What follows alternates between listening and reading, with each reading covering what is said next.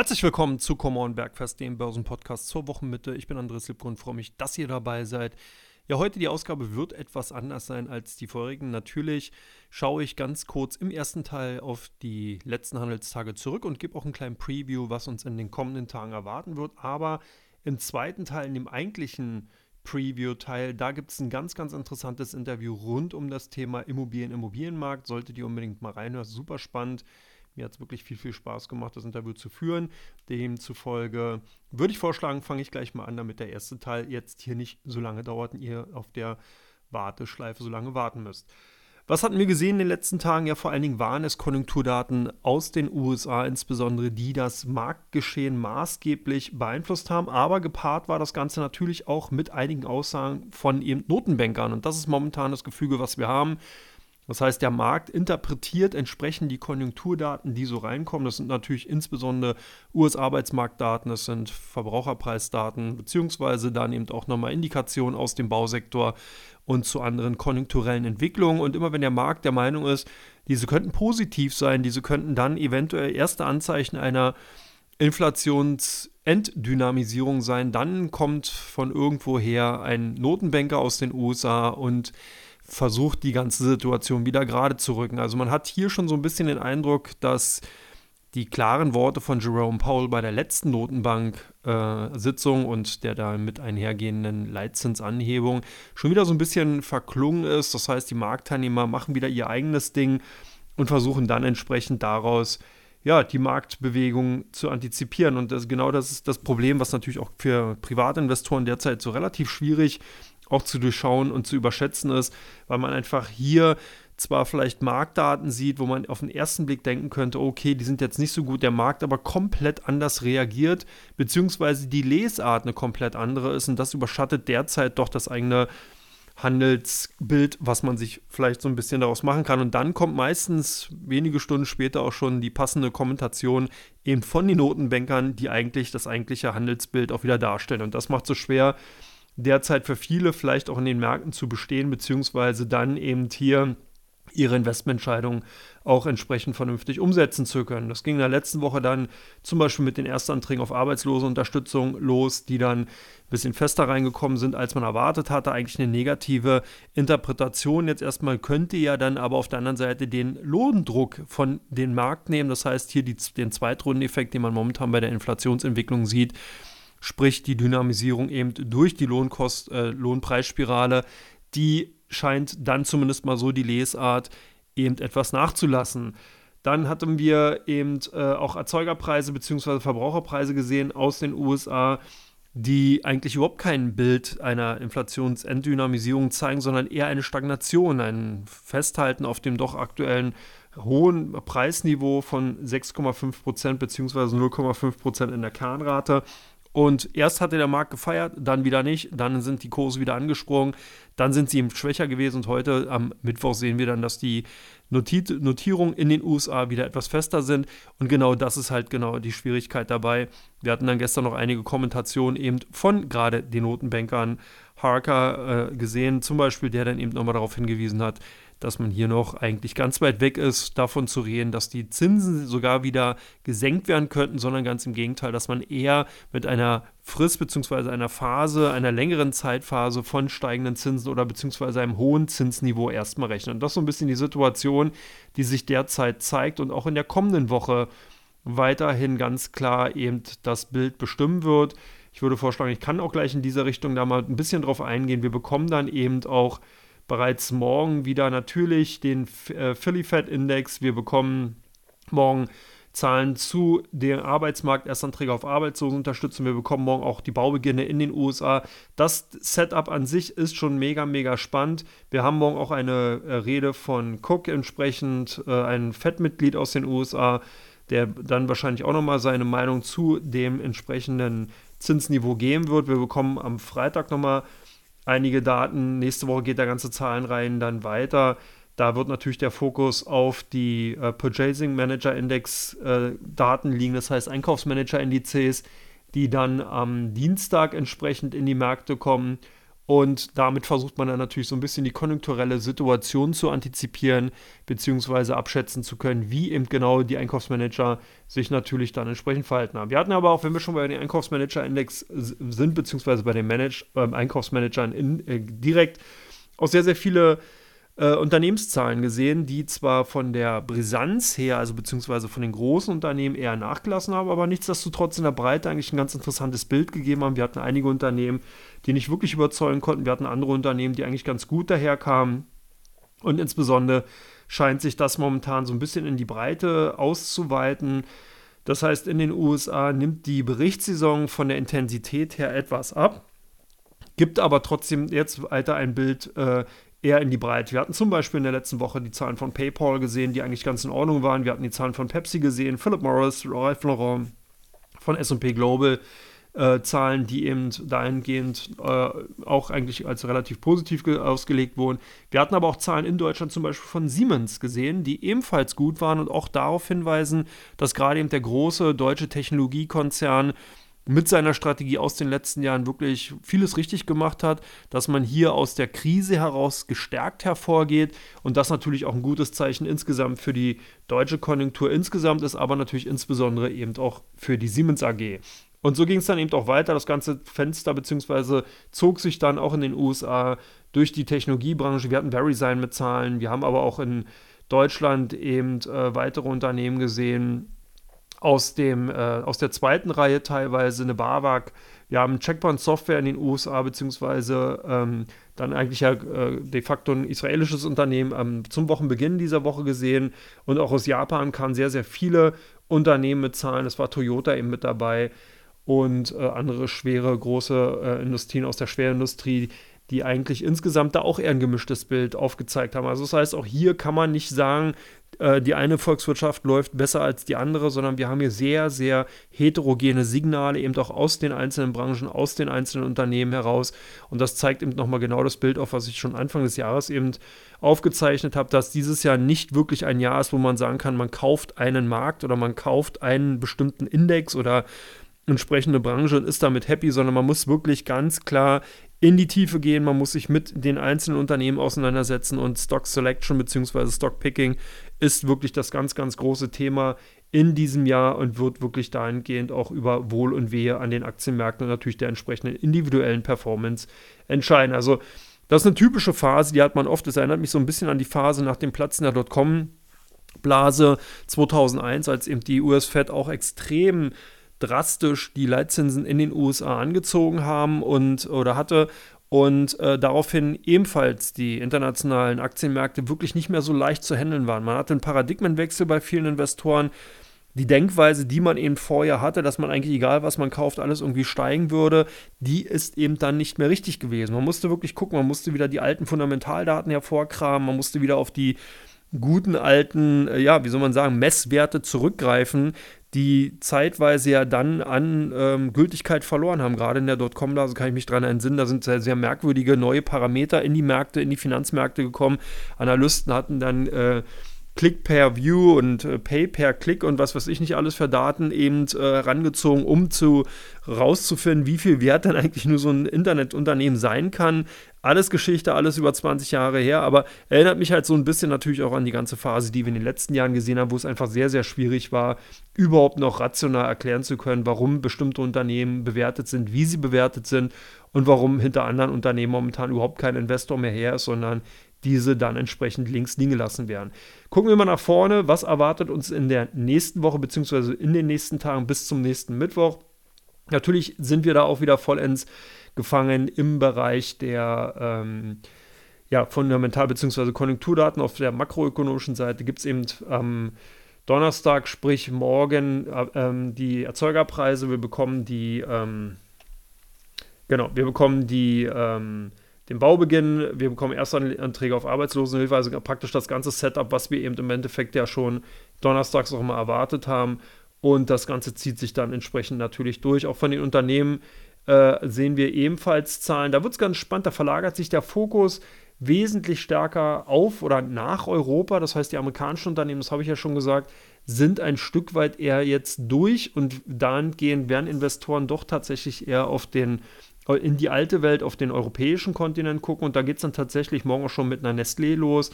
Da geht dann morgen aber auch unter anderem äh, Applied Materials in den USA, wir bekommen Bridgestone, Air Liquid, wir bekommen morgen die Zahlen von der Commerzbank, sprich dem Mutterhaus von der Comdirect. Wir bekommen morgen Elmos Semiconductor als Wert aus der zweiten Reihe. Und so zieht sich das Ganze durch. Wir bekommen morgen Renault, Repsol, Rexel, Schneider Electric. Also ihr seht schon, Whale morgen auch ebenfalls mit Zahlen, Trend Micro. Viele, viele Zahlen, die eben, oder Unternehmen, die eben eher äh, wie gesagt, nicht in Amerika verhaftet sind, sondern eher äh, in Europa beziehungsweise dann in Asien. Wir bekommen Unipa morgen eben aus Europa, was sicherlich auch nochmal ganz spannend wird, wie da eben jetzt die aktuelle Situation ist, nach dem letzten doch sehr, sehr schwierigen Jahr. Wir bekommen dann in der nächsten Woche, aber in den USA unter anderem auch noch Zahlen von Home Depot, HSBC Holdings wird in der nächsten Woche am 21. melden. Und so zieht sich das Ganze dann entsprechend durch. Also ihr merkt schon, so richtig die ganz großen Unternehmen, Walmart kommt noch, sind dann natürlich ähm, äh, äh, von der klassischen, von dem Fokus her aus dem technologischen Bereich nur noch seltener vertreten. Das Ganze verschiebt sich eher in die Alt Economy World. Das heißt, im Home Depot, Walmart klassische Vertreter und in Europa wird eben entsprechend der Zahlenreihen auch nochmal zunehmen. Also es wird schon noch spannend sein. Das Ganze äh, fokussiert sich dann eben auf die mikroökonomische Welt. Das heißt, die Analysten und Investoren werden eben schauen, was melden die einzelnen Unternehmen und was für Rückschlüsse lassen sich dann eventuell auf die einzelnen Branchen bzw. auf den Gesamtmarkt ziehen, wobei man hier natürlich vorsichtig sein muss. Man hat es schon gesehen, dass eben auch selbst in der Branche die Peer Groups dann im Endeffekt doch verschiedene und sehr heterogene Zahlen vorgelegt haben. Also wird auf jeden Fall spannend sein und entsprechend natürlich dann auch ein Grund mehr am Freitag zum Beispiel den äh, Podcast Come On nochmal zu hören, weil da werde ich dann natürlich nochmal ganz speziell auf einzelne Unternehmen eingehen, die jetzt in der vergangenen Woche gemeldet haben, beziehungsweise natürlich viele Makrothemen auch mit wieder diskutieren, beziehungsweise, was heißt diskutieren, besprechen oder eben entsprechend vorstellen. Und äh, ihr dürft gespannt sein. Ansonsten würde ich sagen, gehe ich jetzt in Teil 2 rüber. Nicht wundern, da gibt es jetzt das Interview mit dem Christian Wanner von Commerz Real. Sehr, sehr spannend. Bleibt dran, hört euch das ganze Interview an. Jodele!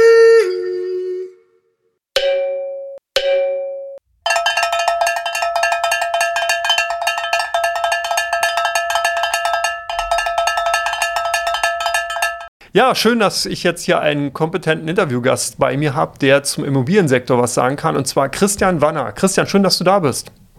Danke für die Einladung, Andreas. Vielleicht, damit man mal so ein Bild hat, wer du eigentlich bist, äh, mache ich mal so eine ganz kleine Herleitung. Wir hatten ja im letzten Jahr bereits schon mal einen Podcast mit dem Mario Schütt auf, dem Fondsmanager von House Invest. Und da warst du ja eigentlich die Person, die diesen Kontakt vermittelt hat, die sich da auch maßgeblich mit für eingesetzt hat. Und jetzt habe ich gedacht, okay, bist du eigentlich auch die richtige Person, um mal die Fragen zu beantworten, die man zum Immobiliensektor haben kann. Aber stell dich doch erstmal vor, wer ist denn Christian Wanner? Ja, also ich bin Kollege aus der Commerzbank-Gruppe, also wir sind eigentlich wirklich Kollegen und bin bei der Commerz Real. Das ist das Haus hinterm Haus, also die KAG hinterm Hausinvest, dem Fonds, bin da im Vertrieb und betreue die Digitalbanken und deswegen haben wir da auch schon regelmäßig den Austausch gehabt. Und natürlich ich wiederum, wir haben einen Analysten bei uns, Stefan Behrens, der brieft uns und da lerne ich das dann, wenn ich dann mit den Vertriebspartnern drüber diskutiere und denen dann die Fragen beantworte. Genau, wir hatten eigentlich auch überlegt, ob wir den Stefan mit reinnehmen, aber dann habe ich so gedacht, okay, drei Leute bei so einem kurzen Podcast-Format wäre vielleicht ein bisschen viel gewesen, aber du hast dir die Kompetenz ja auf jeden Fall nicht nur erarbeitet, sondern auch nochmal geholt, bevor wir hier gesprochen haben, habe ich ja so ein bisschen mitbekommen und kannst ganz, ganz tolle Antworten sicherlich gleich auf die Fragen geben, die wir rund um den ja, Immobiliensektor einfach mal besprechen werden. Und äh, wie natürlich auch die Zuschauer es vielleicht gewohnt sind, mache ich ja mal so im ersten Teil mal den Rückblick. Und da ist ja auch ganz spannend, wie war denn 2022 eigentlich ähm, für den Immobiliensektor und welche Auswirkungen hatten denn gerade die steigenden Zinsen auf den Immobilienmarkt allgemein? Hängt davon ab, auf welcher Position ist. Also wenn ich Gläubiger bin und die Zinsen steigen, habe ich natürlich was davon. Wenn ich Schuldner bin, ist eher schlecht für mhm. mich. Und per se hat es natürlich zu einer Dämpfung der Wirtschaftsleistung geführt, was wir ja alle mitgekriegt haben. Und dann muss man halt immer beachten, woher kam eigentlich die Krise. Es waren ja, die Zinsen sind ja nicht so hochgegangen. Wir hatten Lieferengpässe dabei, dann hatten wir so ein Overspending in den USA, Energieknappheit dann der schreckliche Krieg und alles hat dann da zusammengeführt und hat es ja dann verstärkt. Und dadurch ist ja, ja, Finanzierungskosten steigen, Erträge von Alternativanlagen werden wieder interessanter und dann hast du so, so die Sachen. Und wie unterscheidet sich das? Man muss es ja nach Assetklassen dann wieder unterscheiden. Also vom privaten Wohnungsmarkt, Gewerbeimmobilien und da hat es ja jeweils andere Auswirkungen. Wenn du jetzt, Andreas, dir ein Haus kaufen willst und du hast jetzt Geld, ist natürlich für dich von Vorteil, weil die Preise gehen runter. Mhm. Also tendenziell kriegst du fallende Immobilienpreise, bessere Sachen. Hast du jetzt aber schon eine Immobilie und hast finanziert und du hast eine Refinanzierungsrunde jetzt, dann wird es für dich natürlich teurer und ist schlechter. Und bei Gewerbeimmobilien ist im Prinzip genau das Gleiche. Wenn du eine Immobilie hast, du hast viel, äh, also hypothetisch gehen wir jetzt einfach mal davon aus, du hast jetzt viel Eigen, äh, Fremdmittel drin und deine Zinsen haben sich vervierfacht, ja, dann hast du halt auch das Problem, deine Covenants können reißen, dein, deine Bewertung drunter hast du ein Problem und das kann ja dann theoretisch mal zum Not- und Zwangsverkauf gehören. Also klingt eigentlich ziemlich äh, schrecklich trifft auch schneller die gewerblichen Immobilienbesitzer als die privaten, weil in der privaten hast du 10, 20 Jahre Finanzierung und wenn jetzt nicht gerade die Wechselung ist mhm. mit der Laufzeit, dann hast du da weniger Probleme. Mhm. Und natürlich jetzt, wenn man auf einen Immobilienfonds guckt, da hast du natürlich auch eine Auswirkung auf Bestandsobjekte, weil die ändern sich ja auch. Gutachterausschüsse und die äh, legen ja mal einen Grundwert fest und die orientieren sich ja immer an den Transaktionen. Und momentan gibt es fast keine Transaktionen, also gibt es keine Vergleichswerte. Und auf Basis dem wird ja gerechnet die Nettomiete, die du hast. Und das wird dann hochgerechnet. Wenn du eine 1A-Lage hast, sind die Mieten relativ unverändert. Wenn du natürlich in der Peripherie irgendwo draußen bist, dann lässt es irgendwie nach. Und das hat dann einen Einfluss dann durch einen sinkenden Liegenschaftszins, was dann im Endeffekt wieder auf die Bewertung reduzieren kann. Du kannst aber die Kombination haben bei 1A-Lagen, dass deine Miete nach oben geht und dein Zins ein bisschen nach oben geht und sich das fast ausgleicht. Also es kann sein, da passiert gar nichts. Mhm. Es kann aber sein, da passiert was. Und wenn du jetzt ein eigenkapitalstarker Investor bist, entweder privat oder gewerblich, du hast Geld, du kannst investieren, hast du jetzt gute Möglichkeiten zu investieren. Also für die ist eigentlich Auslaufen 2022 und 2023 eher vorteilhaft. Ja, ist ja spannend. So ein bisschen die Parallelen zum Aktienmarkt, wenn ich äh, das mal so Revue passieren lasse. Da macht ja eigentlich ein Investor genau das Gleiche. Ne? Man guckt, wie hoch ist der Referenzzinssatz, beziehungsweise dann eben der risikolose Zins. Dann gucke ich, was erwarte ich für meine Anlage. Da ist vielleicht ein bisschen der Unterschied, weil man natürlich die Bewertung ja sofort an den Aktienmärkten hat, mhm. durch die Aktienkurse. Das ist ja bei Immobilien, wie du gerade beschrieben hast, nicht unbedingt der Fall. Wenn dann eben keine Transaktion stattfindet, habe ich keinen Referenzpreis. Mhm. Das heißt, dann wird es natürlich schwierig. Und äh, da ist natürlich für mich auch nochmal ganz spannend, ähm, wie reagiert denn eigentlich ein Immobilienfonds auf äh, so eine starke ähm, ansteigende oder ändernde Zinslandschaft? Muss ja nicht nach oben gehen. Wir haben ja auch schon Zeiten gesehen, wo es auch mal extrem stark nach unten ging. Was, was macht denn da ein Immobilienfondsmanager? Also ich meine, ich, das kann ich jetzt wieder nicht allgemein beantworten, sondern ich kann es jetzt natürlich für unseren Hausinvest ein bisschen sehen mit der Einschätzung, weil wie andere Immobilienfonds sind anders in, investiert und haben anders finanziert, hat es andere Auswirkungen.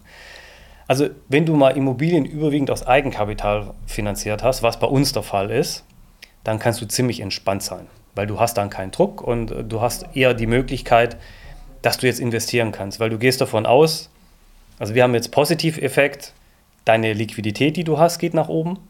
Also du kriegst mehr Zinsen. Was heißt, die Liquidität geht nicht nach oben, sondern du kriegst mehr Zinsen. Das heißt, du hast da einen positiven Effekt und wenn es dich auf der Finanzierungsseite nicht arg erwischt, bist du da relativ entspannt.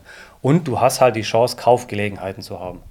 Also das heißt, wir, unser Fondsmanagement ist stark auf der Suche jetzt und einfach gucken, was gibt es für Möglichkeiten, wie wir da ähm, rangehen können. Und wir hoffen halt, also wir spekulieren ein bisschen drauf halt auch, dass andere verkaufen müssen und dann mal halt gute Gelegenheit kriegt, was wir gute Rendite für unsere Anleger schaffen. Da ist ja dann doch so ein bisschen auch im Aktienmarkt, das ist ja ähnlich. Das heißt, wenn du halt eine Aktie schon lange mal kaufen wollen würdest oder beziehungsweise sie auf der Watchlist hast, und jetzt sind eben die Kurse entsprechend da und du hast halt eine andere Erwartungshaltung, wie vielleicht jemand, der früher eingestiegen ist und dann eben aufgrund von ja, Stop-Loss oder eben anderen Erwägungen seine Aktie verkauft, ist ja genau die gleiche Situation. Ja. Das ist schon ganz spannend. Also du hast eigentlich das Problem, wenn du Geld hast, hast du gute Chancen, hast du aber viel Fremdkapital und musst darauf reagieren, dann kommst du eher in die Bredouille jetzt. Ja, ja gut, das ist halt der Zinsdruck, der sich ja. dann daraus so ein ja. bisschen ergibt und der dann natürlich auch äh, über die Renditeschiene natürlich dann dein Portfolio insgesamt so ein bisschen bestimmt. Mhm. Ja, das ist schon mal spannend. Ähm, kann man denn so zusammenfassen und mal sagen, welche Rolle jetzt insgesamt auch die Inflationsentwicklung gerade im letzten Jahr auf den Immobiliensektor gehabt hat? Da haben wir eine sehr heterogen. Also am Anfang ging das ja noch, da hatte man ja gar nicht so den Eindruck, dass die Inflation richtig zum, mhm. zum Laufen beginnt und da kam ja sozusagen die Dynamisierung erst zum Jahresende rein. Wie, ähm, ja, was, was für eine Auswirkung hatte das denn gehabt? Oder hat man da vielleicht noch gar keine gesehen? Also hängt auch wieder Position ab, wo du bist. Bist du Vermieter, bist du Bauherr, willst du was kaufen? Also wenn du jetzt Vermieter bist von gewerblichen Immobilien, ich gucke es jetzt einfach mal aus der Brille an und du hast Indexmietverträge oder wertgesicherte Mietverträge, dann hast du ja die Möglichkeit, dass du die erhöhte Inflation weitergeben kannst. Das heißt, Immer vorausgesetzt, du kannst eine Preissteigerung durchsetzen. Ich meine, wenn du einem Mieter sagst, du musst jetzt 10% mehr zahlen und der kann sich nicht leisten, hast du genauso ein Problem. Hm. Aber sag mal, wenn du jetzt 1A-Mieter äh, hast oder äh, mit guter Bonität, die kommen damit zurande. Einfach mal ein Beispiel nehmen, dass man sich die Zahlen vorstellen kann. Wir hatten eine Verlags Vertragsverlängerung in München, eine 1A-Lage mit einer Rechtsanwaltskanzlei, die vorzeitig die Mietverträge verlängert hat und die einfach bereit waren, mal 24% mehr zu zahlen auf einen Quadratmeter und hatten damit überhaupt kein Problem. Weil sie eine Immobilie haben im Top-Zustand und die, die auch weiterentwickelt und gute Position hat, dann ist es einfach. Wenn du jetzt als Bauherr das bist, hast du natürlich jetzt das Problem, privat wie gewerblich, deine Materialkosten sind hoch, Baukosten sind hoch, du kriegst Personal nicht ran. Das heißt, du hast wahnsinnig Verzögerungen, es gibt Streckungen und dann hast du echt ein Problem damit. Was ihr auch gerade merkt, die Bauleistung geht zurück, was dann wieder irgendwann in der nächsten Zeit zu Preiszugeständnisse führen müsste und der Markt sich irgendwie ausgleichen. Aber ja, schwer zu beurteilen. Aber insgesamt ist eher herausfordernd, da die ganzen Anpassungen, die kamen, sehr, sehr kurzfristig waren und das eigentlich nicht gewohnt ist. Man hat die Zyklen, die länger gehen und dadurch, dass die Zinsen so hoch geschossen sind, ist halt alles in so sehr, sehr kurzer Zeit passiert. Bleiben wir gleich nochmal bei dem Thema. Das heißt also, kann man gar nicht per se sagen, dass eine Inflationsentwicklung immer eher belastend ist, sondern die kann dann eben auch, wie du ja gerade zum Beispiel durch die Indexmieten gesagt hast, durchaus auch ein positives Momentum haben, oder? Ja, also wie ich vorhin schon gemeint habe, je nachdem, in welcher Position du bist. Also wenn du bauen willst, ist halt blöd und wenn du jetzt dich neu äh, refinanzieren musst oder du brauchst dringend ein neues Objekt, wird halt alles teurer für dich, ja. Na, Aber wenn du, wenn du Eigentümer bist wie die Aktien, jetzt hast du die richtige Aktie, mhm. die geht nach oben, freust du dich ja natürlich auch. Genau, ja gut, wo, wo, obwohl man da sagen kann, dass das Feld schon ein bisschen homogener, weil man natürlich dann schon insgesamt den ja. Druck von der Zinsseite per se hat. Äh, der wirkt sich halt nur verschieden stark halt auf die verschiedenen Aktien aus. Das heißt, wenn du zinssensitive Technologieaktien hast, werden die stärker davon getroffen als mhm. jetzt äh, Old Economy Werte. Deswegen ist das halt mal ganz spannend. Gerade das, was du auch nochmal gerade ausgeführt hast mit dem äh, inflationsindexierten äh, Mietverträgen oder sowas, dass man da die Möglichkeit hat, so ein bisschen dann eben äh, diesen Druck dann eben auch nehmen zu können als Vermieter oder Immobilieneigentümer. Das ist schon mal ganz spannend. Äh, kann man denn auch sagen, welche Regionen sich im vergangenen Jahr besonders gut oder welche Sektoren sich im vergangenen Jahr besonders gut entwickelt haben? Mhm. Also ich sage jetzt einfach, also hängt mal wieder von der Region in der Welt ab. Wenn ich es jetzt mal angucke als, als, als Region, also zum Beispiel den amerikanischen Markt, haben bei uns Fondsmanagement so eingeschätzt, dass da mehr Potenzial ist, weil die sich schneller erholt haben. Deswegen haben wir zum Beispiel zwei große Objekte in den USA gekauft, in New York ein Bürogebäude äh, und äh, in Washington. Da sieht man, dass da ein bisschen mehr ist. Und ich würde mal sagen, so generell kann man sagen, wenn man Ballungszentren als Region definieren kann, hast du mit Ballungszentren, die in wirtschaftsstarken Regionen sind, die haben sich auch gut entwickelt. Und wenn du halt in der Peripherie irgendwo bist, wo wenig Nachfrage gibt, die sehen dann natürlich schlecht aus. Das kann man sagen, ist positiv. Jetzt hast du mich ja gerade gefragt, ob es irgendwelche äh, Arten gab, die besonders angelaufen mhm. sind. Also wenn man zum Beispiel nimmt, äh, der Einzelhandel hat sich deutlich erholt, weil der von einem extrem niedrigen Niveau kam wieder. Der ist ja zusammengestürzt. Also der Konsum ist zum Jahresende wieder auf ein hohes Niveau hochgekommen, also haben die sich schon mal erholt. Was du jetzt nicht unbedingt gleich in der Miete oder sowas merkst, außer du hast eine Umsatzmiete, dann ja. Aber das wird sich dann mit der Zeit auch merken, dass es entspannter wird. Ähm, Freizeit- und Urlaubshotels war ziemlich interessant. Die Leute wollen wieder reisen, da gab es wieder viel Nachfrage. Also wenn du es jetzt mit einem Business-Hotel anguckst, die haben eher Probleme, aber Freizeithotel war besser. Dann Logistikimmobilien, gar keine Überraschung, besonders wenn die Distribution und Last-Mile-Versorgung gemacht haben. Also sprich, du bestellst bei Amazon und es mhm. ist innerhalb von einem Tag da, da gab es natürlich auch viel Nachfrage. Mhm. Und wenn du da investiert warst, hast du natürlich einen Vorteil gehabt. Und in Ballungszentrum natürlich Wohnraum. Kennst du ja aus Hamburg. Mhm. Es ziehen immer noch genügend Leute nach Hamburg und da die Nachfrage ist auch gut da. Also sind tatsächlich die drei wichtigsten Kriterien bei Immobilieninvestments Lage, Lage, Lage. Ja, und ist noch eine dazugekommen, Nachhaltigkeit inzwischen. Aber Lage ist immer noch das Wichtigste, ja. Ja, dazu würde ich gerne, genau, können wir gleich mal einen zweiten Teil drauf eingehen. Nachhaltigkeit, genau, was für Aspekte das, äh, äh oder was für ein Aspekt die, äh, dieser, oder was für eine Rolle dieser Aspekt so rum, äh, mhm. äh, besser gesagt, da spielt. Was mich nochmal interessiert ist, wir hatten im Vorgespräch, hast du mir erläutert, dass der amerikanische Markt ein wesentlich agilerer oder schnellerer Markt ist als der deutsche Immobilien- oder der europäische Immobilienmarkt. Kann man das sagen, warum oder ist das tatsächlich nur eine Feststellung? Also ich, da muss ich jetzt so mit Pseudo-Weisheit glänzen, weil im Endeffekt, man kennt es vom amerikanischen Markt, wenn die in eine Krise kommen, die können schneller Leute freistellen, die, die fahren dieses Geschäft runter. Man hat es jetzt ja mitgekriegt, mhm. wie die Tech-Unternehmen Mitarbeiter freigeben, Standorte schließen, weil sie auch gleichzeitig wieder in der Lage sind, wenn sowas anzieht, wieder schneller die an, an Bord zu holen. Da haben wir in Deutschland das Problem, wenn du jemanden einstellst, äh, da muss schon lang gut laufen, damit es gemacht wird. Und, und so würde ich jetzt auch Pseudomaß, also sagen, ja, amerikanische Markt geht schneller runter, geht schneller wieder hoch. Und deswegen hat er da einen Vorteil gegenüber dem deutschen oder europäischen, der eher langsamer reagiert. Mhm. Was uns natürlich wieder hilft. Ja. Also ich meine uns Europäern. Ja, das stimmt. Schauen wir mal nach vorne und jetzt hast du ja gerade deine Glaskugel hier auf dem Tisch und die auch gerade schon geputzt. Ähm, wie wird sich denn eurer Meinung nach oder deiner Meinung nach der Immobilienmarkt in 2023 entwickeln? Jetzt vielleicht gar nicht mal unbedingt von der Punktprognose, was die Preise machen, sondern was für Themen gibt es da? Was für Setups, worauf guckt ihr denn mhm. in 2023? Was ist wichtig? Da hast du ja ein Kriterium gerade schon gesagt. Da bin ich gespannt, was noch für Folgen. Ja. Also um mal kurze Antwort zu geben, es hängt natürlich wieder von Bereich und Region und der wirtschaftlichen Entwicklung ab. Also da, da musst du halt einfach gucken und es unterscheidet sich deutlich stärker, wie so vielleicht in der Vergangenheit. Also was die aktuelle Krise, ähnlich wie in der Covid-Pandemie gezeigt hat, dass so Megatrends immer noch mehr beschleunigen. Also Digitalisierung, Nachhaltigkeit wird wichtig, Urbanisierung, der demokratische Wandel. Waren wir in der Vergangenheit, also ich bin da zwar immer noch jung, deswegen ist es immer witzig, wenn ich von der Vergangenheit spreche, aber im Prinzip das war früher langsamer und jetzt hast du es einfach, die Bewegungen sind schneller. Und du hast ja nicht mal die Chance, dass du dir einfach mal ein, ein paar Monate das überlegst und dann bist du halt dann auch schon dabei. Und ja, dann hängt es jetzt davon ab, wie stark fällt die Rezession aus und davon hängt es natürlich auch ab, wie, wie stark gehen dann die Inflationsraten, wie, wie hoch gehen die Zinsen. Das hat dann alles ein bisschen Auswirkungen, wo du dann drauf achten musst. Wenn wir jetzt wieder das Beispiel nehmen, private Immobilie. Da dürften wir bei Bestandsimmobilien Rückgang von den Preisen sehen. Äh, die Neubauten sind schon ziemlich eingebrochen, was ich ja vorher schon gesagt habe. Hm. Preise wahnsinnig teuer, du kriegst Personal nicht her, du kriegst Material nicht her. Ähm, es werden kaum neue Projekte angefangen. Wir brauchen eigentlich dringend die, die Wohnung. Liegt auch ein bisschen dran, Finanzierungsprobleme. Die, die Finanzierungskosten sind wahnsinnig teuer. Und dann hast du einfach ein Problem. Wenn man es jetzt Büroimmobilien macht, da haben wir natürlich ein bisschen mehr Ahnung davon, weil da sind, da sind wir mehr unterwegs. Du hast weiterhin eine starke Nachfrage nach modernen, flexiblen und energieeffizienten Gebäuden. Und nach energieeffizient wird immer mehr geguckt.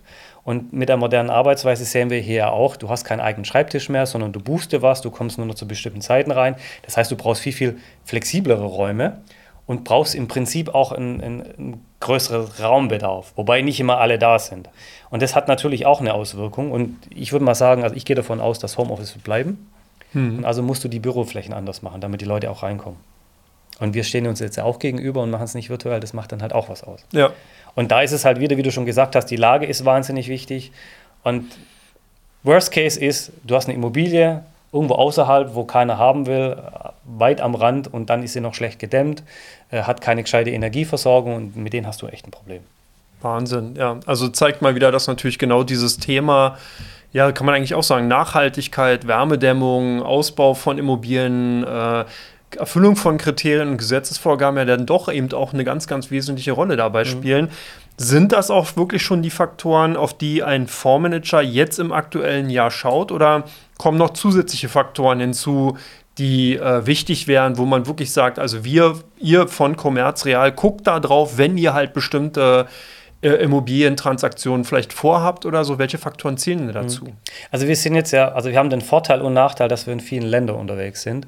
Das heißt also, unser Fondsmanagement muss sich auch da die Konjunktur angucken. Wie, wie entwickeln sich da die Branchen? Wo kann man da investieren, wo nicht? Wo muss man mit rausgehen? Gleicht dann aus, ist ein Vorteil, hat aber auch Nachteil. Genauso die Branchen.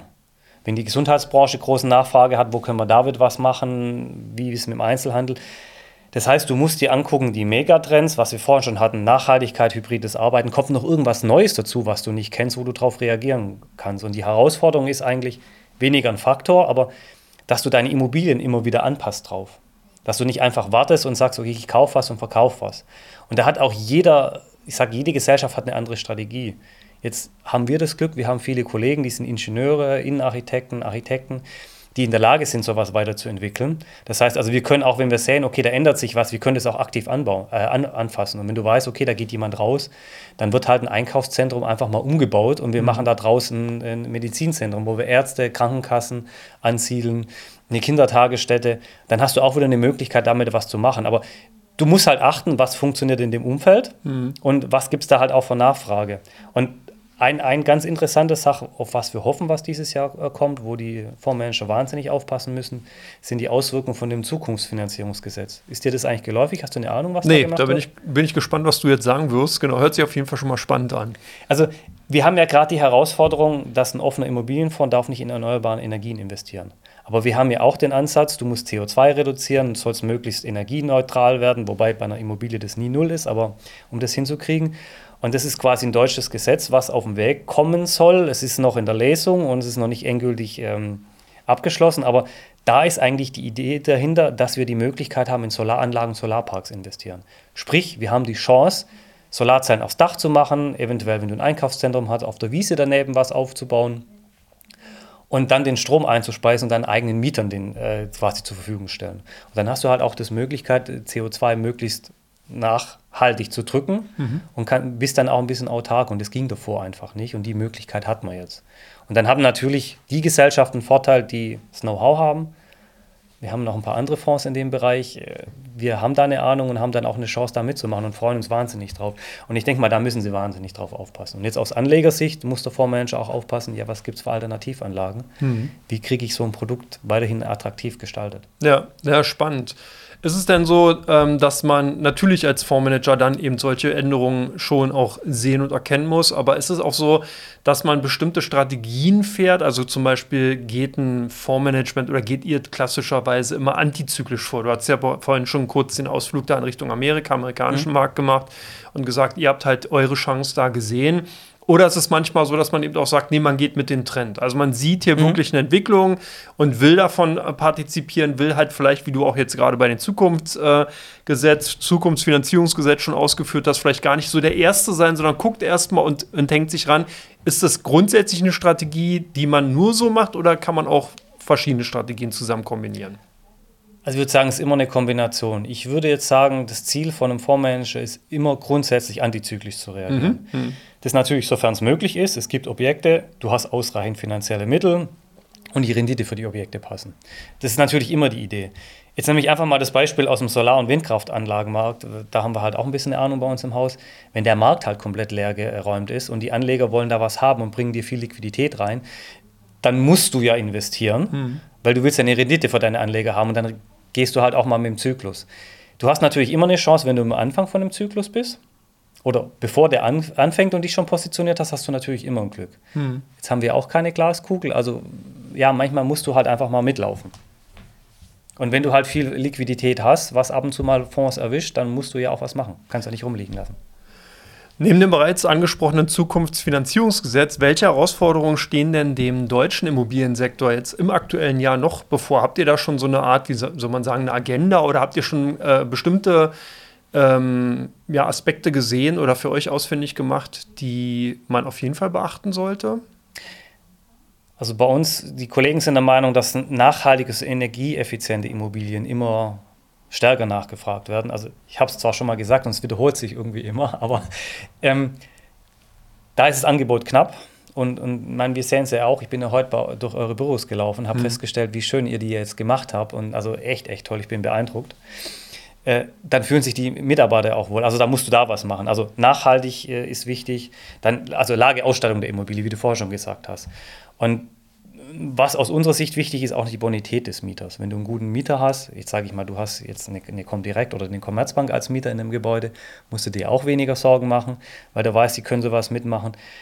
Und ja, die, die hybride Arbeitswelten, was auch in die Richtung geht und Digitalisierung, Homeoffice macht natürlich auch noch mal mehr aus und du hast anderen Bedarf an Flächen, wo du achten musst. Und das ist so, wo wir sagen, da geht es in die Richtung, da achten wir auch drauf und, und suchen explizit Immobilien da oder versuchen auch Immobilien umzubauen. Mhm. Ja, na dann Christian, hat auf jeden Fall spannend. Ich bin gerade noch dabei, das alles mal durch den Kopf gehen zu lassen. Ich denke, die Hörer auch. Das ist ja wirklich sehr, sehr viel Information gewesen, die du uns hier gerade gegeben hast und die auch mit Sicherheit auf großes Interesse stoßen werden, weil ich habe mich ja selber gerade so erwischt, wo ich so dachte, oh krass, das ist spannend, wusste ich gar nicht in dieser Form und auch nicht vor allen Dingen, was das für Auswirkungen haben kann, was ja auch ganz spannend ist, gerade wenn man als Anleger unterwegs mhm. ist weil ja der Immobilien oder die Immobilienanlage, Fonds und ETFs, alles, was damit so zu tun hat, ja so ein bisschen eher in die langweilige, in Anführungsstrichen, mhm. konservative Anlageecke geschoben wurde. Da hattest du vorhin auch nochmal ein schönes Beispiel genannt, wie man das auch noch betrachten kann, dass man eben eigentlich gar nicht so schlicht immer unbedingt nur auf den reinen Renditeertrag, sondern auch mal unter einer bestimmten steuerlichen Situation das Ganze betrachten mhm. kann. Vielleicht kannst du es ja auch noch mal kurz ausführen, das fand ich auch ganz spannend. Ja. Ja, ist ein guter Hinweis. Sparerfreibetrag, steigende Zinsen. Natürlich hast du dann mehr Ertrag als Anleger und dann musst du ja dann auch versteuern. Du hast bei offenen Immobilienfonds hast du den Vorteil, dass zwischen 60 und 80 Prozent steuerbefreit sind und wo du eine Reduzierung hast. Also wenn wir mal ein blödes, einfaches Beispiel nehmen. Wenn du jetzt eine Rendite hast von 2,6 Prozent und 60 Prozent Steuerbefreiung hast, dann hast du eine Nachsteuerrendite von 2,3 Prozent. Wenn du das jetzt wieder haben willst mit einer Anlage, die voll besteuert ist, dann brauchst du schon eine Rendite von 3,1 Prozent. Also das heißt, da hast du auch nochmal die Möglichkeit, wenn du sagst, okay, ich habe Liquidität, ich will was Stabiles haben, ähm, was, was kontinuierlichen Wertzuwachs hat, dann kann sowas natürlich auch Sinn machen, dass du sagst, okay, ich gucke mir einen Hausinvest an oder einen anderen offenen Immobilienfonds und investiere da drin, um meinen Sparerfallbetrag quasi ein bisschen besser auszunutzen. Mhm. Wobei man genau sagen kann, es ist natürlich keine steuerliche Beratung, sondern ein ganz klassisches Beispiel, was ja. ihr eben wirklich habt und äh, von daher kann man das an dieser Stelle auch so sagen. Äh, ja, spannend. Christian, vielen, vielen Dank, dass du dir die Zeit genommen hast und extra nach Quickborn gekommen bist, hier in das Studio von uns. Und ja, ich wünsche dir alles Gute und hoffentlich hören und sehen wir uns natürlich auch nochmal wieder in dem Format oder vielleicht auch bei dem Marktupdate mal wieder. Gerne. Danke für die Einladung, Andreas, und alles Gute. Ja, sehr gerne. Wünsche ich dir auch.